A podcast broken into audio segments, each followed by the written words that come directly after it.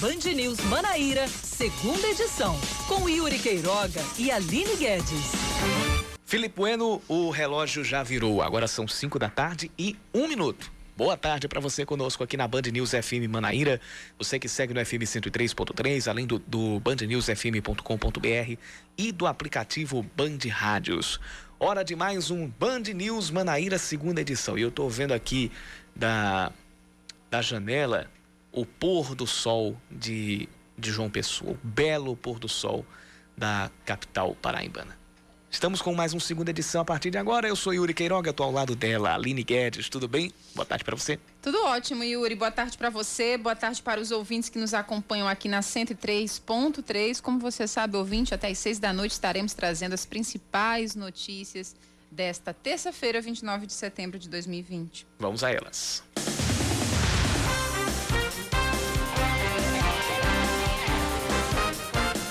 Os ex-secretários da Prefeitura Cássio Andrade e Rômulo Polari viram alvo de processo por improbidade administrativa. A denúncia foi oferecida pela própria Procuradoria-Geral do município e tem a ver com as obras do Parque da Lagoa.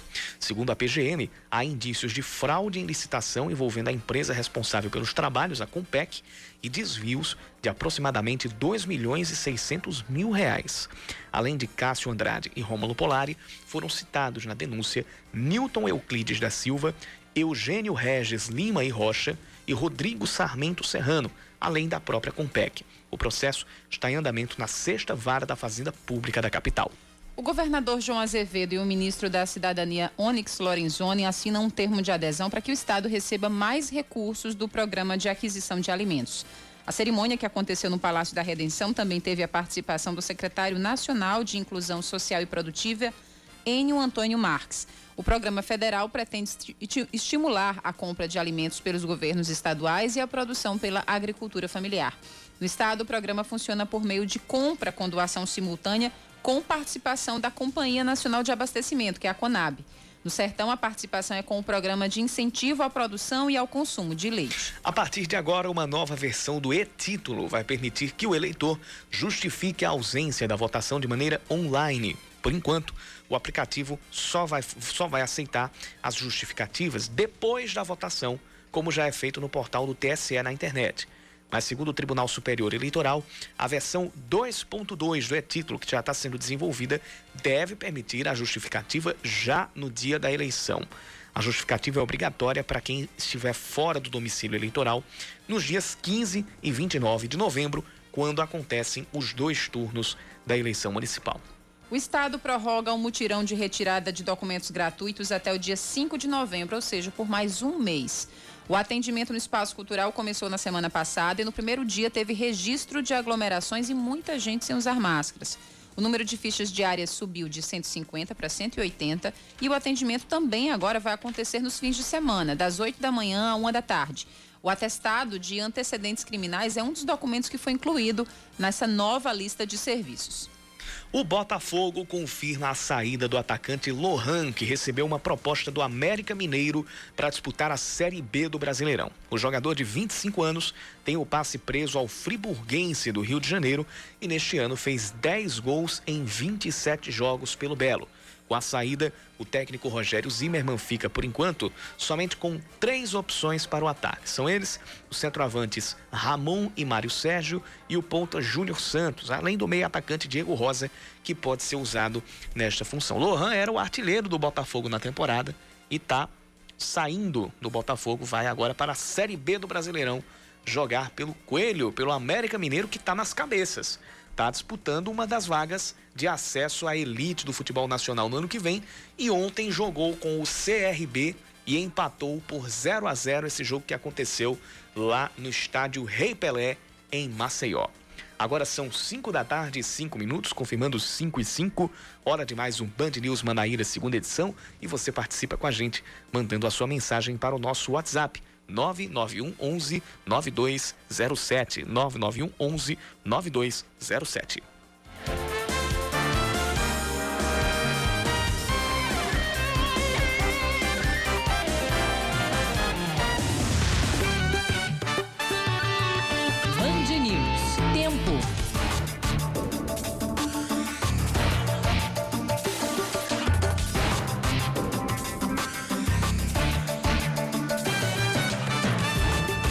Pôde acompanhar ao pôr do sol viu imagens belíssimas. Agora, agora não está vendo, porque ele ainda está conclu em, em conclusão.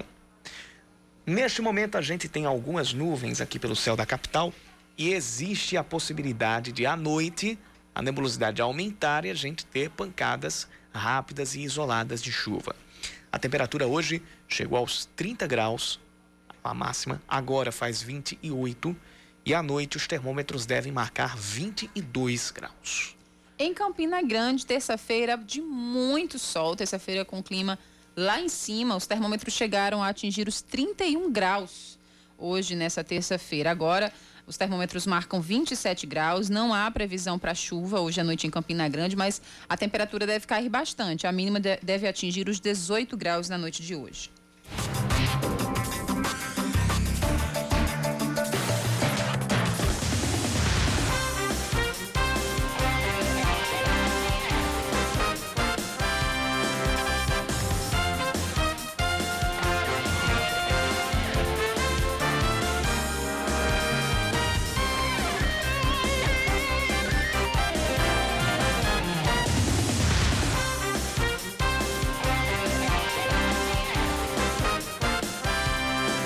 São 5 e 7. A gente começa o Band News Manaíra, segunda edição, falando sobre a entrega de. A entrega não, a assinatura de um termo de adesão do programa de aquisição de alimentos. E hoje, para esse evento, a gente teve a presença do ministro da Cidadania, Onix Lorenzoni, aqui em João Pessoa. Quem acompanhou essa solenidade lá no Palácio da Redenção foi a repórter da TV Band Manaíra, Joana Brito que traz as informações aqui. Boa tarde, Joana. Oi, Yuri. Oi, Aline. Boa tarde a todos os ouvintes né, da Band News FM Manaíra. É isso mesmo, Yuri. Um, um investimento importante né, que a Paraíba recebe na tarde de hoje, de mais de 47 milhões de reais, isso para ser aplicado no programa de aquisição de alimentos, que visa promover a produção de alimentos dos agricultores rurais por meio da agricultura familiar. Estiveram presentes várias autoridades, né? Entre elas o ministro da Cidadania, Onix Lorenzoni, o governador né, da Paraíba, João Azevedo, Azevedo eles assinaram o termo de adesão, primeiramente o ministro, logo em seguida o governador do estado. Esse programa é uma das ações do governo federal para a inclusão de produtividade rural das famílias mais pobres e o apoio à segurança nutricional das pessoas em situação de vulnerabilidade social. É, de acordo com o ministro, cerca de 12 mil agricultores serão beneficiados é, e um milhão de paraibanos em 185 municípios do estado. E a gente tem uma sonora, é, Yuri, do Onyx Lorenzoni, peço que você coloque aí para que todos possam acompanhar. A gente vai ouvir, vai ouvir um trecho do Onyx Lorenzoni falando sobre essa essa entrega de recursos, esse novo repasse ou a atualização do repasse que vai ser feito ao Estado? O PA é um programa importantíssimo porque ele faz a ponte entre aquele muito pequeno que produz e aquele que é muito vulnerável. E essa é uma ponte de solidariedade extraordinária e que nesta parceria entre o governo federal, o governo do estado da Paraíba e também os municípios a gente consegue construir e consolidar aqui. O governador né, da Paraíba, João Azevedo, ele agradeceu, disse que é um investimento muito importante que vai beneficiar essas famílias mais pobres que, pobres que realmente necessitam desse investimento em toda a Paraíba, toda a Paraíba não, né? 185 municípios, é, mais ou menos 50 mil famílias serão beneficiadas. Joana Brito trazendo então as informações aqui na Band News FM Manaíra. Muito obrigado, Joana. Agora são 5 da tarde e 10 minutos. A Secretaria de Saúde do Estado acaba de divulgar mais um balanço a respeito da Covid-19 aqui na Paraíba. E nós passamos dos 120 mil casos confirmados do coronavírus. A gente agora tem 120.654 casos confirmados. São 667 novos casos nas últimas 24 horas. Desse total de pacientes, quase 95 mil já estão recuperados. Número exato, 94.831. E a gente teve quatro mortes nas últimas 24 horas, 12 sendo contabilizadas da, do balanço de ontem para o de hoje. A gente então tem 2.816 óbitos já confirmados pela Secretaria de Saúde do Estado. O número de testes já realizados já passa dos 368 mil, são 368.724. E a gente teve 2 mil, é, 2 mil não, 163.640 candidatos. Os candidatos, perdão, 163.640 pacientes que testaram negativo. Foram casos descartados dentro desses quase 369 mil testes já realizados. O, a quantidade de leitos de UTI, o percentual de leitos de UTI ocupado, ocupados aqui na Paraíba é de 34%, segundo a Secretaria de Saúde do Estado. No recorte de João Pessoa, 35%. Em Campina Grande, 37%. E lá no sertão do Estado, 39%. São os dados que foram divulgados agora à tarde pela Secretaria de Saúde do Estado.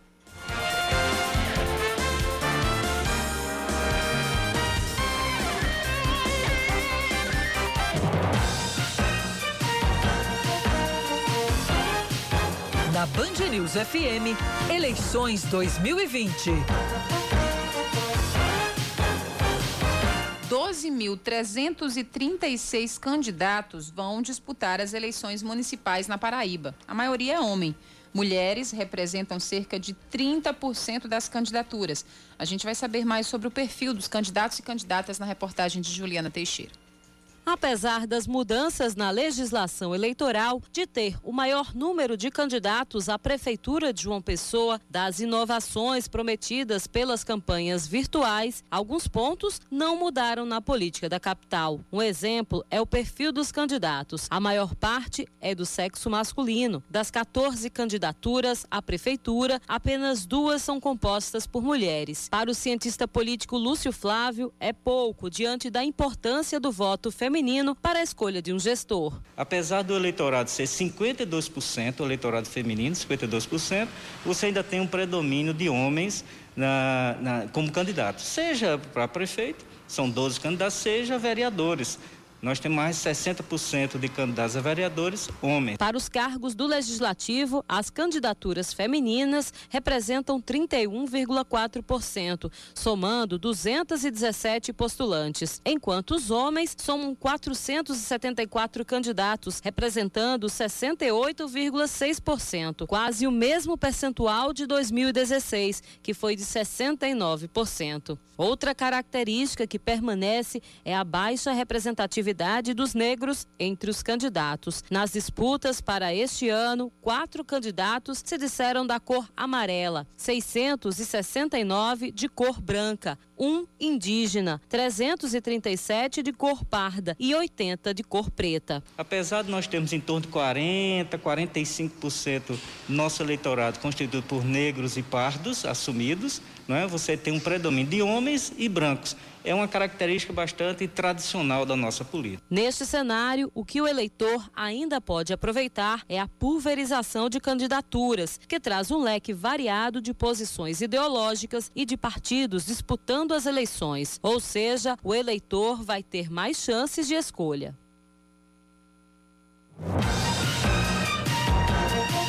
E vamos agora com a agenda dos candidatos à Prefeitura de João Pessoa para hoje à noite. Anísio Maia, do PT, se reúne virtualmente com o candidato a vereador.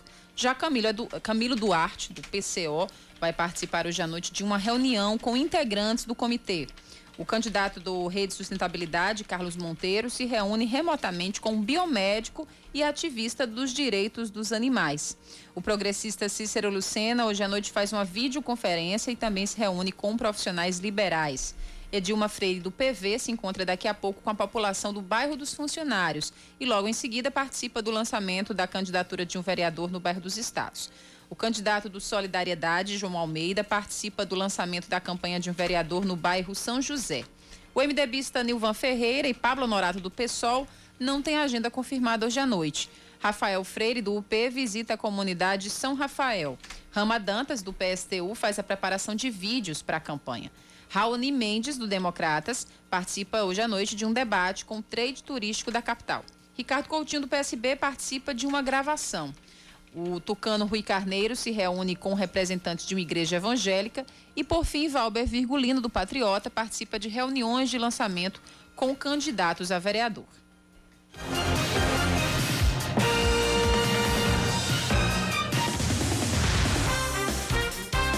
Pode participar da nossa programação mandando sua mensagem para o nosso WhatsApp 991 11 9207 991 11 9207. A gente vai atualizar o trânsito. Seu caminho.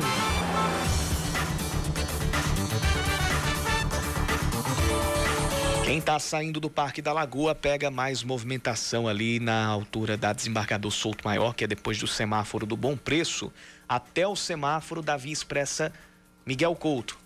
Na verdade, da Avenida Miguel Couto, que leva para a Via São Miguel. É, depois dali, se você vai retornar para Epitácio Pessoa ou para Duarte da Silveira, você só pega um ponto ali com maior retenção, que é a, o semáforo ali do Liceu na, na, na Getúlio Vargas. Depois, na Praça da Independência, ainda também tem um pouco mais de retenção, mas aí depois a Epitácio Pessoa vai seguindo com trânsito moderado, sem registro engarrafamento. Onde já tem registro de lentidão é na Avenida Pedro II, a partir do Juliano Moreira até a esquina com a Avenida Rui Barbosa. E a volta da Avenida Maximiano de Figueiredo até a esquina com a Pedro II, para quem está saindo da Praça da Independência, também está com trânsito com alguma perda de tempo, inclusive ali no cruzamento com a Camilo de Holanda. Avenida João Machado, a gente olha aqui do janelão dos estúdios da Band News FM Manaíra, por enquanto tem trânsito leve, sem registro de engarrafamento nos dois sentidos.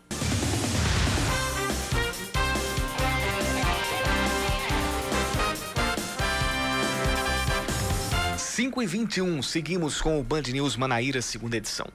Toma posse do cargo de senador o primeiro suplente Ney Suassuna, que assume a função durante a licença de 121 dias de veneziano Vital do Rego, do PSB. Ele volta ao Senado depois de 13 anos, quando deixou o cargo depois de perder a disputa de reeleição para Cícero Lucena. Ney Suassuna foi senador entre 99 e o dia 1 de fevereiro de 2007. O ex-secretário de Desenvolvimento Social de João Pessoa, Diego Tavares, já assumiu o cargo na semana passada. Ele é primeiro suplente de Daniela Ribeiro, do Progressistas, que também pediu licença por 121 dias para cuidar de assuntos particulares. Pelo menos cinco candidatos transgêneros vão concorrer às eleições municipais usando o nome social. Elas disputam o cargo de vereador em cinco cidades diferentes: Cubati, Mari, Monteiro, Pilõezinhos e Pirpirituba. Essa é a primeira eleição municipal em que quem vai disputar os cargos de prefeito e vereador em todo o país pode ter o nome social na urna eletrônica. A decisão já vale desde 2018, quando foram realizadas as eleições estaduais e federais. O Procon Municipal lança hoje a Operação Brinquedo Legal 2020, que vai inspecionar lojas antes do Dia da Criança. A ação deve se estender até o dia 11 de outubro. No ano passado, 407 brinquedos e itens de lazer infantil foram apreendidos durante duas semanas de fiscalização. As empresas que forem flagradas praticando alguma infração contra o Código de Defesa do Consumidor podem ser multadas, ter os produtos irregulares apreendidos e até terem as atividades suspensas temporariamente. A Paraíba volta a liderar o ranking do registro de patentes no Brasil pelo segundo ano consecutivo, segundo o índice do Instituto Nacional da Propriedade Industrial. Conforme os dados do INPE, não só a UFPB e a UFCG voltaram a liderar o ranking, como em 2019 aumentaram o número de registros de patentes. A UFPB registrou 100 pedidos no ano passado contra 94 em 2018. Já a UFCG fez 90 registros de patentes contra 82 em 2018. A CBF confirma a marcação da partida entre 13 e Imperatriz para a próxima quinta-feira, às 8 da noite. O jogo atrasado do 13 ainda vale pela primeira rodada do Grupo A da Série C do Brasileirão. O 13 vai jogar contra o Botafogo neste sábado às 5 da tarde, pela nona rodada, e depois enfrenta, enfrenta o Cavalo de Aço, também no estádio Amigão. Caso vença as duas partidas, o 13 ultrapassa o Botafogo e sai da zona de rebaixamento.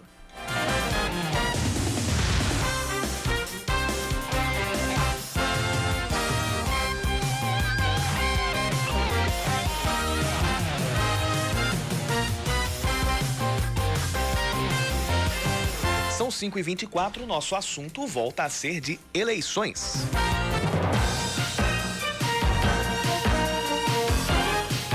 Na Band News FM, eleições 2020. O Tribunal Superior Eleitoral lançou hoje a campanha hashtag Eu Voto Sem Fake. O objetivo é conscientizar os eleitores sobre o papel na divulgação de informações verdadeiras durante as eleições municipais deste ano, combatendo as fake news. Sobre esse assunto, a gente vai conversar a partir de agora com o secretário de, de Tecnologia da Informação e Comunicação do Tribunal Regional Eleitoral aqui da Paraíba, José Cassimiro Júnior. José Cassimiro, seja bem-vindo ao Band News Manaíra, segunda edição. Boa tarde para você. Boa tarde, Uri. Boa tarde, Aline. Boa tarde a todos que estão nos ouvindo. É, é, é um prazer pegar carona na audiência de vocês para levar essas informações mais recentes do nosso, da nossa justiça eleitoral, principalmente esse combate aí à desinformação, né, que, que o TSE já startou a partir de agosto do ano passado, e com essa nova campanha, hashtag é, Eu Voto Sem Fake, né, para que a gente possa combater, chutar para escanteio a desinformação e levar para os eleitores a, as informações corretas e incontestáveis. Duas coisas. Ah, tanto a gente está em período de pandemia, então isso exige atividades no máximo possível voltadas ao digital, voltadas às redes sociais e ao mesmo tempo, as redes sociais são o principal objeto é, é, dessa campanha. É, como, é que, como é que vai funcionar é, e como é que, como é que vão ser montadas as, ou, ou estão montadas as estratégias de ação justamente para focar aí nas redes sociais? Como é que vai funcionar a campanha? Olha, é justamente trabalhando em cima das falhas que cometemos na eleição passada. Né? Na eleição passada, a quantidade de notícias falsas foi absurda nós passamos mais tempo desmentindo essa, essas informações falsas do que fazendo os trabalhos que nós precisávamos para as eleições. Então, diante disso, o TSE já saiu na frente desde o ano passado já firmou parcerias com agências de, de, de checagem de fatos, com órgãos de imprensa, os mais conceituados do Brasil, para que toda essa desinformação que for veiculada, seja por qualquer meio, nós possamos, de uma ação imediata, é, identificar e, e desmitificar aquilo que está sendo é, apregoado. Então, é importante que a gente faça um trabalho de identificação primeiro e depois de combate direto àquilo que está sendo disseminado. Mas nós sozinhos não conseguiremos. É importante que o cidadão, cada um dos seus ouvintes que está nos ouvindo agora, saiba da importância deles participarem diretamente nesse combate. Antes de você disseminar, antes de você espalhar aquelas notícias, procura ver se é verídica, procura dar uma olhadinha se aquilo realmente tem fundo de verdade. As, as notícias falsas, elas são fáceis de identificar, porque elas são muito espalhafatosas, elas são muito chamativas. Então você já fica com medo dessas coisas. Verifica antes, checa ali se é verdade, para que você não incorra também em um crime que é divulgar notícias falsas. Você falou em relação a, a, a como né, os eleitores recebem e podem identificar essas fake news, mas como é que eles podem, por exemplo, denunciar? O ouvinte que está em casa agora recebeu uma notícia falsa pelo WhatsApp, pelo WhatsApp, ou por alguma outra rede social. De que forma ele pode denunciar formalmente? Existe um canal para isso? Existe sim, existe sim, é, Aline. Nós temos é, aqui a ouvidoria do tribunal que recebe denúncias o tempo inteiro. Nós temos qualquer cartório eleitoral do Estado e do país, por, por, por, consequência. E nós também, também temos um aplicativo chamado Pardal, que foi lançado recentemente, já está nas lojas disponíveis, tanto na Apple Store como na, na Play Store. Você baixa, instala no seu, no seu aplicativo, no seu smartphone e você pode usar para colocar fotos, vídeos, URLs de, de notícias falsas e remeter para o juiz eleitoral, para que ele possa fazer a apuração e, consequentemente, a punição do, dos culpados. Então, existem vários canais onde o eleitor pode entrar em contato. Eu já me disponho aqui com os eleitores da Paraíba, estou sempre à disposição ah, para que alguém tenha alguma dúvida, se quer algum esclarecimento, se quer conhecer algo melhor. Nós estamos aqui de portas abertas para receber o eleitor da Paraíba e colocar por terra toda a desinformação que porventura se tente disseminar por aí. Cassimiro, é, com a realidade da pandemia, a gente vai ter a campanha digital mais fortalecida do que tudo que a gente já imaginou, né, de histórico eleitoral. É, a campanha física vai ser drasticamente diminuída, minimizada, então todo mundo vai meio que jogar as cartas na campanha digital. Então agora eu, eu peço a sua palavra em relação aos candidatos. Como os candidatos eles podem fazer a sua parte para combater as fake news, até porque tudo deveria começar por eles, né? Exatamente, é quem deve dar o grande exemplo, né, Aline? Eles precisam é, é, ser espelhos para que as pessoas se mirem neles.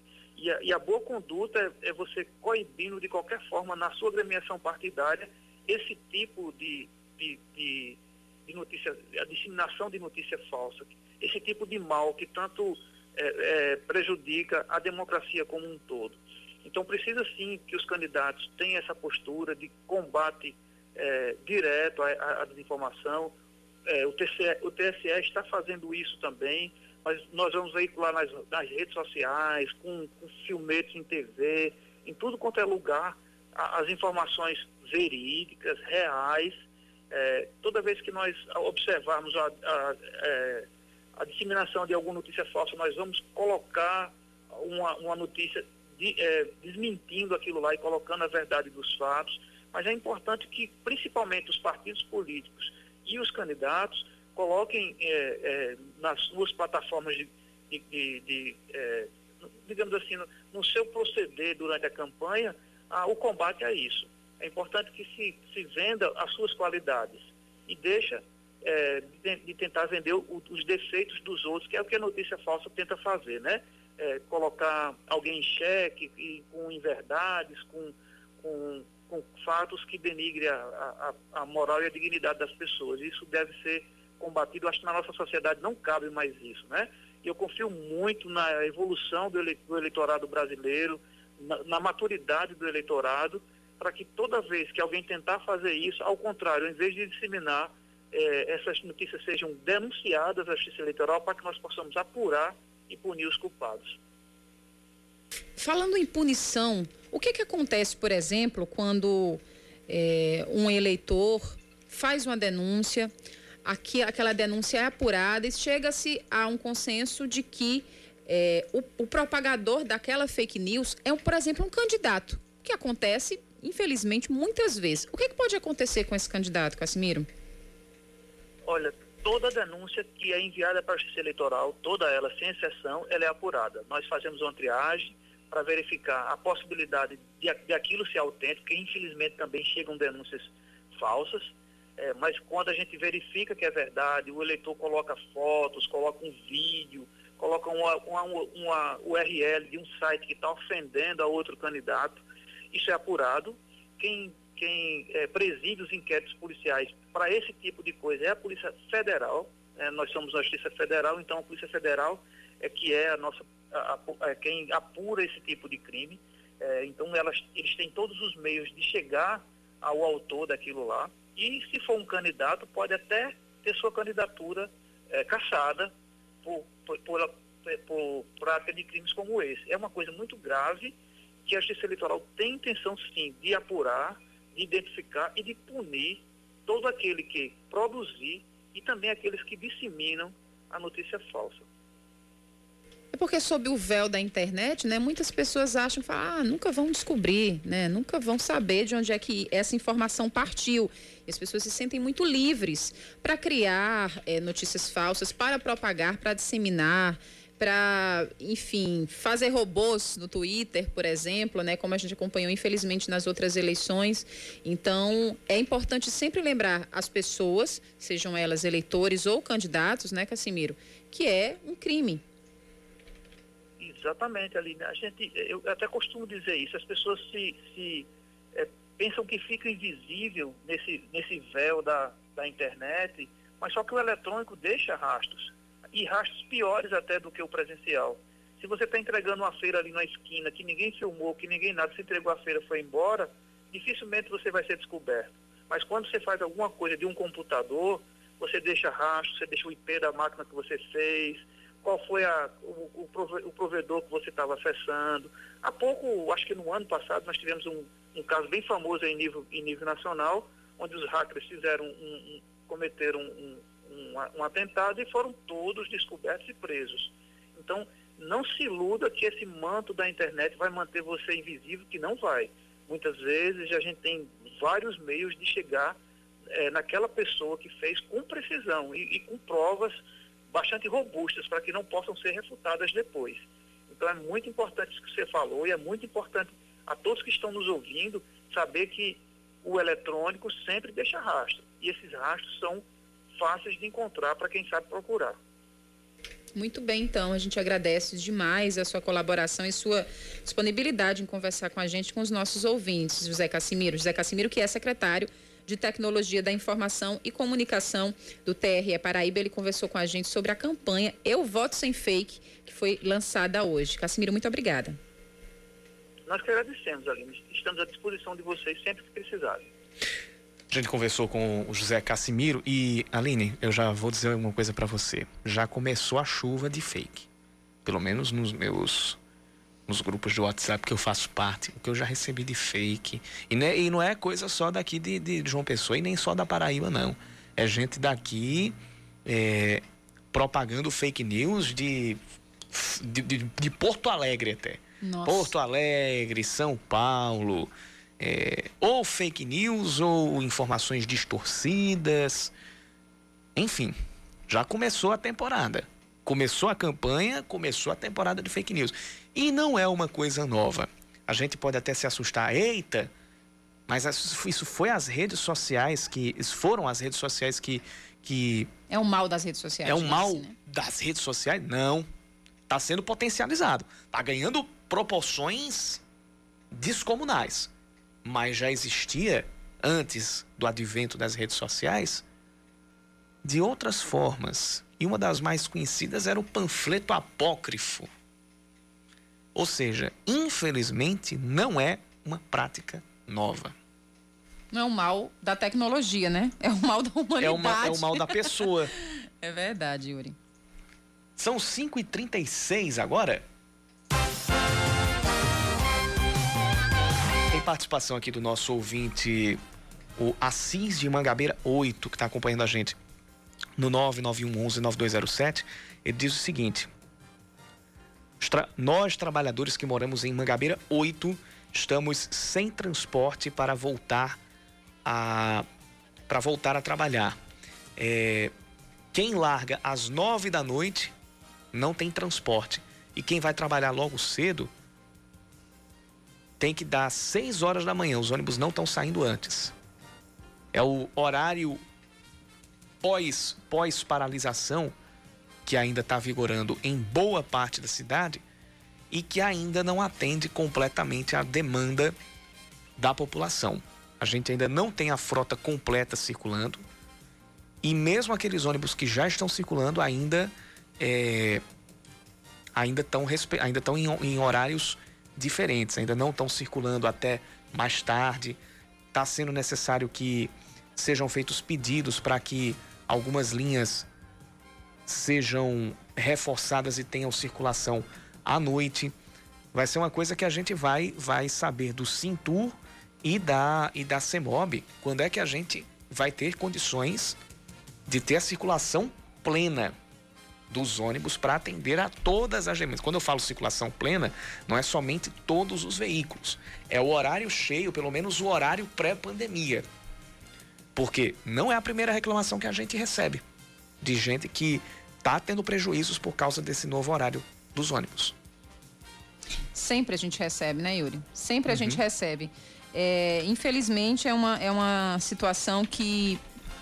É, a mobilidade urbana, eu falo. A mobilidade urbana é um ponto que, infelizmente, ainda não tem. A, a população ainda não tem entrado em consenso, né? Não, como é que eu posso dizer? Não é que a população tenha entrado em consenso, mas não tem beneficiado né, toda a parcela da população que precisa do transporte público.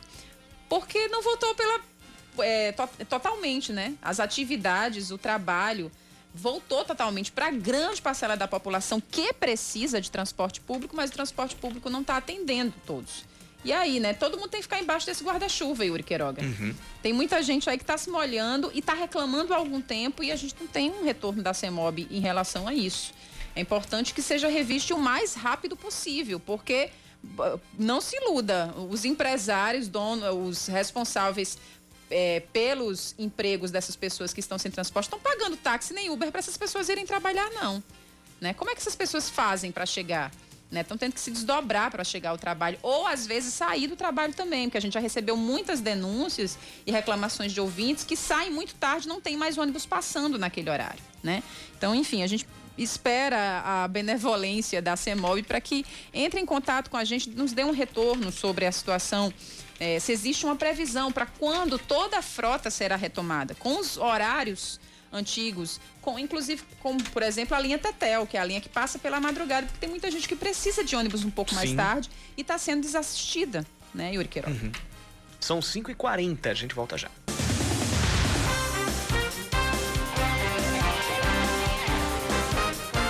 Estamos de volta às 5 da tarde, 42 minutos. Sete deputados e 14 ex-prefeitos registraram candidatura e vão disputar as eleições neste ano na Paraíba. Na capital é o caso de Valber Virgulino, Rui Carneiro, Anísio Maia e do ex-governador Ricardo Coutinho. E em Campina Grande concorrem Inácio Falcão e Bruno Cunha Lima.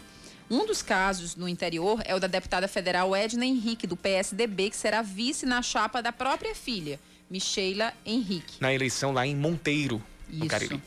E por fim, o deputado estadual Galego Souza vai tentar se eleger prefeito de São Bento. Olha, olha só a chapa. A filha candidata a prefeita e a mãe deputada federal vice, a, a, a Edna Henrique.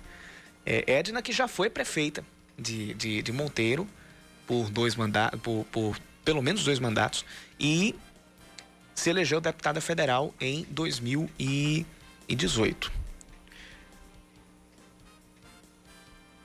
Um inquérito aberto pelo Ministério Público Federal vai apurar o estado de, de uma ponte sobre o rio Taperoá, na BR-412, perto da entrada da cidade de São João do Cariri.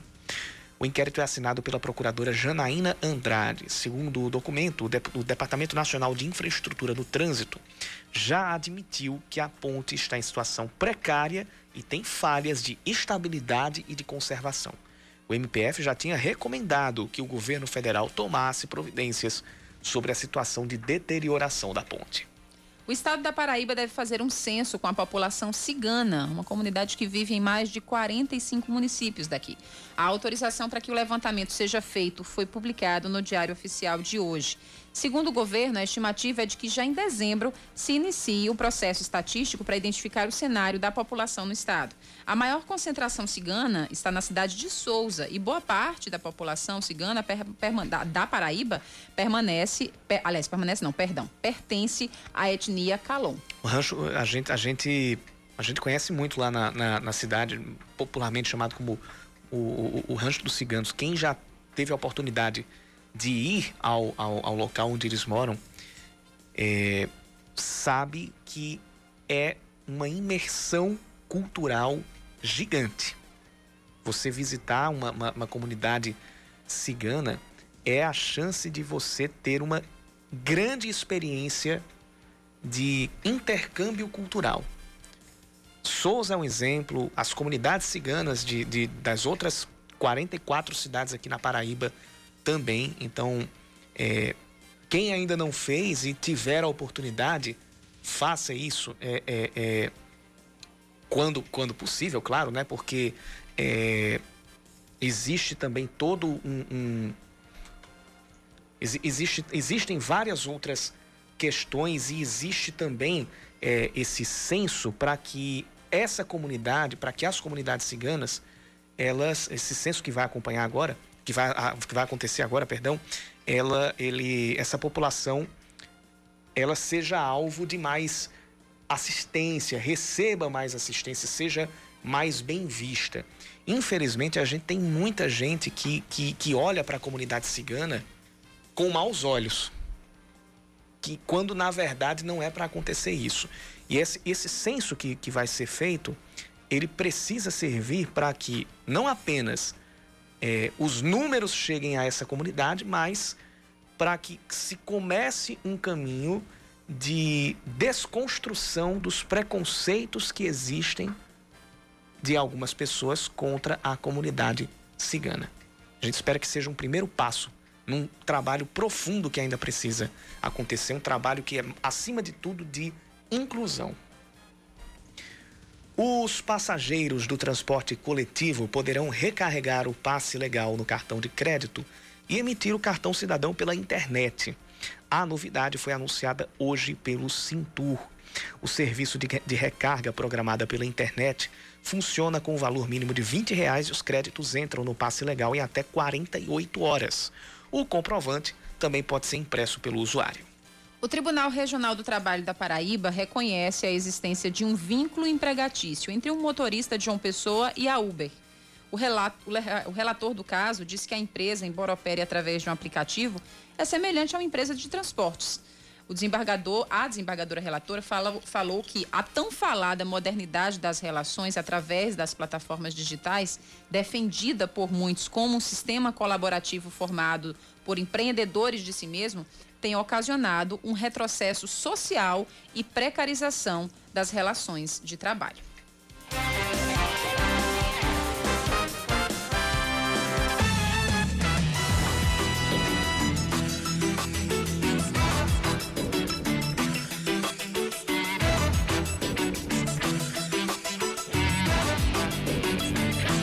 5h47, a gente recebeu um áudio aqui no, na nossa, no nosso WhatsApp, no 99111 9207, Aline.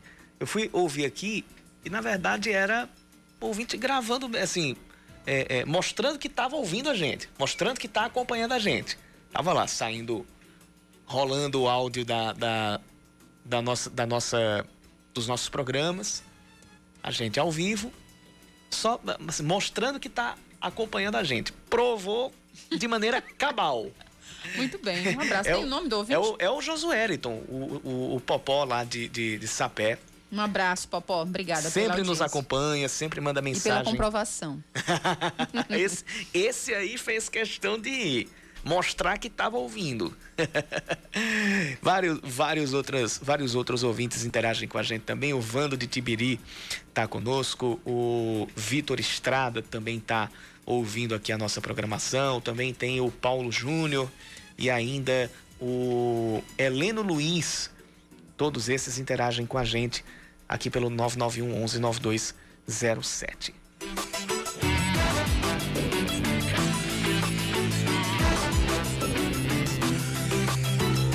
Cerca de 10% dos domicílios paraibanos sobreviveram apenas com o dinheiro do auxílio emergencial do governo federal em agosto. Apenas com o dinheiro do auxílio emergencial. Fosse ele a parcela de 600 reais, fosse com a parcela de, de 1.200 ou com parcelas anteriores, quando essas parcelas chegavam. Esses dados foram levantados hoje no, em um estudo do IPEA, que é o Instituto de Pesquisa Econômica Aplicada. A porcentagem é menor do que a registrada em julho, quando mais de 10%, 10,74% das residências do estado informaram que receberam renda apenas do auxílio emergencial da, na parcela de 600 reais especificamente. O mês com maior média de finanças relacionadas ao auxílio foi junho, quando 11,82% dos domicílios aqui na Paraíba receberam apenas o dinheiro da ajuda governamental. 10% dos domicílios, de todos os domicílios da Paraíba. É uma parcela da população que a gente pode dizer, não vou, não vou chamar de, de gigante, eh, de absurda, mas é gigante para considerar o, o, o atual quadro. É muita gente que está sem renda, ou que esteve durante esse período de pandemia, sem renda nenhuma e que sim dependeu, dependeu mesmo para sobreviver, para botar comida na mesa de, de auxílio do governo. E como é que vai ficar a situação dessas desses milhares de paraibanos agora com a diminuição pela metade do auxílio emergencial, Yuri Queiroga? Que vai cair para 300, né? Justamente, 600 reais é pouquíssimo diante da nossa cidade, né? Do custo de vida é, do Brasil. Imagine se não houve. Imagine isso se não, se não houver um, uma, uma, uma, mudança no quadro para essas famílias quanto a, a, a geração de renda.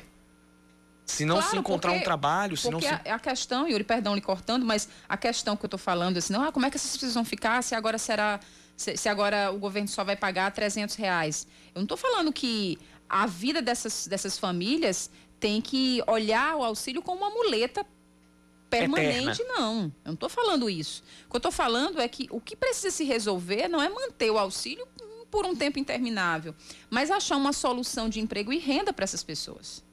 Né? E é urgente. E a gente já tinha essa fragilidade de geração de emprego e renda antes da pandemia. Ela só fez ficar mais escancarada e atingir mais gente. Muito mais gente. Mas essa fragilidade, fragilidade alimentar, fragilidade de emprego e renda, ela já existia. É... E, era, e, era, e ela atingia muita gente. Então, é, a, a, eu, eu, eu, digo para amigo, para quem me pergunta que a, a pandemia ela fez apenas expor as principais mazelas socioeconômicas que o Brasil tem. Deixou assim rasgado na cara. Só não vê quem quem acha que não está morando no Brasil, quem acha que está morando num país imaginário. Só não vê quem, quem acredita que aqui está, por exemplo, quem acredita que aqui é tudo igual para todo mundo e que a meritocracia é fato, por exemplo. Que não é. Que ninguém, infelizmente, não se parte do mesmo ponto. E não é uma diferença grande, é uma diferença, não é uma diferença pequena, é uma diferença grande. Tá aí o exemplo. Você ter 10% da, das moradias passarem três meses, quatro meses tendo como única renda um auxílio de, de, de 600 reais, é porque a gente está num cenário, numa construção nesse, né, é, nesses anos a fio de, de uma economia no que tange a geração de emprego e renda extremamente frágil, sem bases sólidas. E isso vem se acumulando, se acumulando, entra presidente, sai presidente, entra governadores e sa saem governadores, entram parlamentares e saem parlamentares. E a coisa piora. A coisa fica mais. Mais. mais assustadora. E agora ficou pior ainda. E a né? gente só retrocede, né, Yuri? E a gente só vai retrocedendo. A gente não, a gente não fica nem, nem parado no, no, no caminho. A gente está andando para trás. É a, o, que, o, o, que, o que tem que acontecer é, e outra coisa, é, o, o, o caminho para se resolver isso não é um trabalho de curto prazo, não é apenas um trabalho de curto prazo. Trabalho de curto prazo são esses os auxílios emergenciais. Isso é um passo de curto prazo. Agora, você precisa trabalhar com programas de médio e longo prazo para que a gente nos próximos meses e anos tenha uma base mais sólida de emprego e renda que faça com que num outro período de grave, de, de, de, de grande crise como esse de pandemia, a gente não tenha uma quebradeira como está tendo. E as famílias. E aí, aí eu vou entrar em outro ponto. E as famílias que não receberam os pagamentos do auxílio emergencial? Que é uma parcela considerável. Que é uma parcela considerável. É destacar. Que é uma parcela considerável. Ou seja, essas famílias, muito provavelmente, tiveram renda zero tiveram renda zero, precisando suprir a casa, precisando é, fazer feira, precisando manter a alimentação de, de todas as pessoas. O Souza diz assim: é, o problema é a maturidade do povo. É um dos. Isso e maturidade das pessoas tem a ver com educação. É tudo um conjunto de, de, de problemas. A gente, quando vai falar da fragilidade de emprego e renda, uma, uma das raízes são os problemas na educação. E é um, infelizmente, é um ciclo vicioso. Porque um gera impacto no outro, o outro gera impacto no um. Problemas com emprego e renda, problemas com a falta de trabalho, com a falta de renda em casa, vão gerar problemas na educação de crianças, na, na, na educação de adolescentes diretamente atingidos e vice-versa. E aí a gente vai nesse ciclo de nunca. É, é um looping eterno. Um looping, Entra num looping eterno. De nunca crescer, né? Daquela, daquela camada da população. Sempre está naquela situação é. de nunca progredir. E, Yuri, é importante que a gente diga que o impacto da, do auxílio foi maior nesse período entre os domicílios de renda muito baixa. Né? Uhum. Foram, no Brasil, a, esse percentual foi de 32% maior que o habitual devido ao pagamento do auxílio. Ou seja, é, de, de, todo, de todo esse percentual de domicílios que sobreviveram apenas com o dinheiro do auxílio emergencial, a grande maioria é, foi entre domicílios de renda muito baixa. Ou seja, quando a gente fala de retroceder, lembra, a gente lembra que um tempo atrás é, a gente falava, nós estamos vencendo a miséria, né? Nós estamos vencendo a fome. Não, a gente aparece agora que o cenário é que a gente está retrocedendo, uhum. a gente está voltando a ver famílias muito pobres voltarem a ser miseráveis. E isso, concretamente, a gente vê nas ruas, nos sinais, uhum. tanto de, de, pedintes, de pessoas é, desabrigadas, é, sem emprego, sem alimentação, crianças, idosos, doentes nas ruas. É, uma, é, uma, é um cenário muito triste e lamentável e pior sem esperança, Yuri. Eu não vejo esperança para isso. Sabe de por, verdade, sabe, hoje não sabe vejo. Sabe por quê? Sabe por quê? E eu, e, e eu compartilho desse sentimento e muitas pessoas compartilham. Porque, infelizmente, a miséria, a pobreza de boa parte da população não é um não é visto como problema. É visto como projeto de poder. E enquanto a miséria e a pobreza continuarem sendo projeto de poder de A ou B ou C, a gente não vai sair desse quadro que a gente tá. Pronto.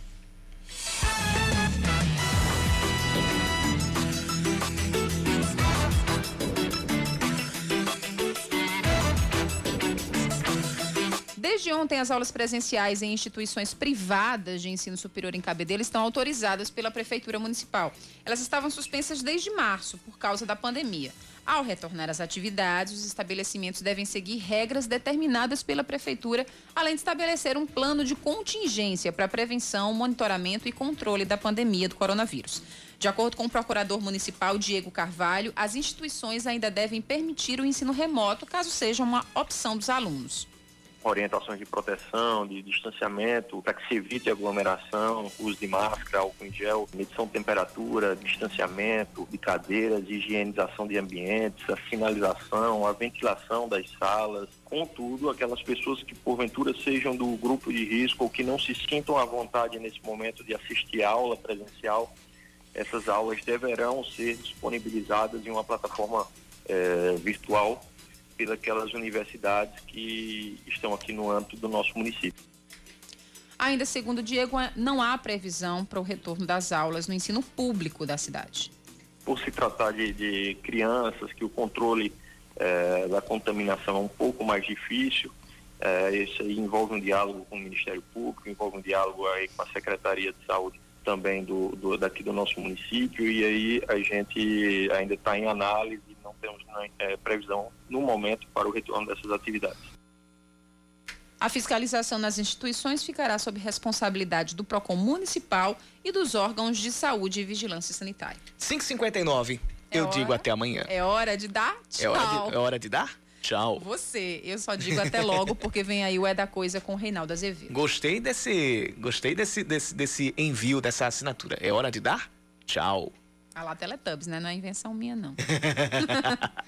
Valeu, Aline. Cheiro para todo mundo. A íntegra do segunda edição estará disponível amanhã no nosso Spotify. E lá você já pode acompanhar o nosso, a, a íntegra do nosso primeira edição, além das reportagens, da minha coluna de esportes, também da coluna Muito Mais com Gerardo Rabelo. Vem aí o É da Coisa. Cheiro para todo mundo. Você ouviu Band News Manaíra, segunda edição.